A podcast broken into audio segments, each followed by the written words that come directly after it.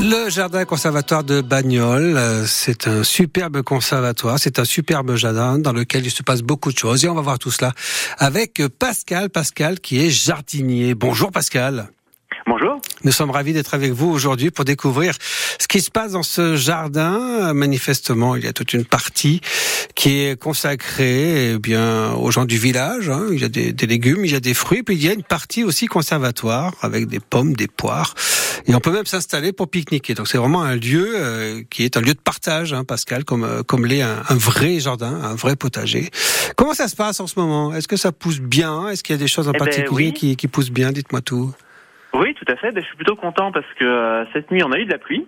Ouais, Donc euh, ça va faire du bien pour le jardin. ça c'est sûr. Parce toujours. que euh, on n'arrose pas en plus, nous, euh, on laisse justement faire un petit peu les choses. Mmh. Euh, donc là, ça commence à devenir sec. Donc euh, ça va continuer de, de bien faire pousser euh, à la fois les légumes et puis aussi pour toutes les fleurs sauvages là qui sont en train de, de pousser. Euh, ça va être plutôt pas mal. Donc en fait, si vous n'arrosez pas, c'est que vous poussez les plants à se battre pour trouver euh, de l'eau tout seul. C'est ça l'idée? Ou Alors, alors, oui. ou alors vous faites appel à la nature quand il pleut, quoi. hein. Voilà, c'est un peu ça. Alors c'est aussi euh, une question de moyens, hein, parce Mmh. que Ah oui, En fait, on, on est en train de, de, de remettre un petit peu en état tout ça. Et euh, là, on n'a pas encore remis, euh, enfin, ou installé un système d'irrigation suffisant. On a quand même une cuve de récupération d'eau. Mm. Mais euh, pour l'instant, c'est assez assez compliqué euh, d'avoir accès pour euh, différentes parties du jardin.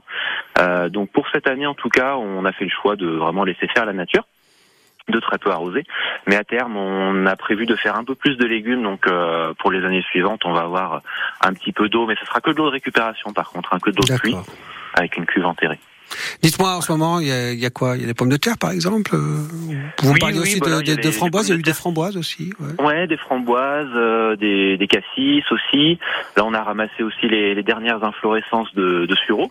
Mhm. Euh, on a ramassé un peu de reine des prés aussi. euh, et puis euh, les, les pommes de terre et les tomates sont en train de pousser. Oui, je, je parlais de légumes, de fruits, de fleurs aussi. C'est ça. hein, il y a un peu de tout.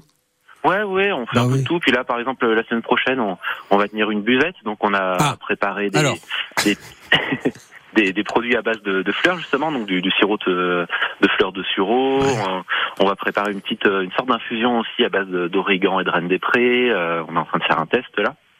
Des petites choses comme ça. Puis du vin d'épine aussi avec du prunelier, ah, par exemple. Donc, Et euh, j'en reviens donc à ce que je disais, c'est un lieu avec des, des bancs, des tables, donc on peut s'installer, on peut prendre le temps de pique-niquer. Et de fait, si vous faites un apéro, c'est ça aussi l'ambiance, quoi. C'est une ambiance village Oui, au cœur fait. du potager. Voilà, comme vous comme vous disiez, hein, effectivement, c'est plutôt un lieu qui est prévu pour euh, euh, le partage, la convivialité. Donc euh, c'est- c'est gratuit, n'importe qui peut, peut rentrer, peut venir visiter le jardin, s'installer pour pique-niquer. Euh, nous, des fois, avec les gens de l'association, on pique-nique aussi sur place, on, on boit un petit apéro, euh, voilà, quand, quand on travaille ensemble dans le jardin. Donc c'est plutôt assez sympa et c'est la destination justement voilà, des touristes, des locaux, euh, pour que tout le monde puisse se rencontrer et, et- et Mmh. partager sur place. Quoi. Bon, ça donne bien envie de le découvrir, en tout cas.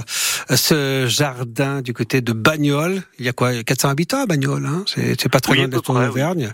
Et c'est donc un, un petit havre de paix euh, qui est mis en place au niveau de ce jardin conservatoire de Bagnols. Pascal Chaumet, merci d'avoir été avec nous. On vous souhaite Merci une, une belle journée et à très bientôt sur France Bleu Pays Bonne journée à vous, au revoir. Au revoir.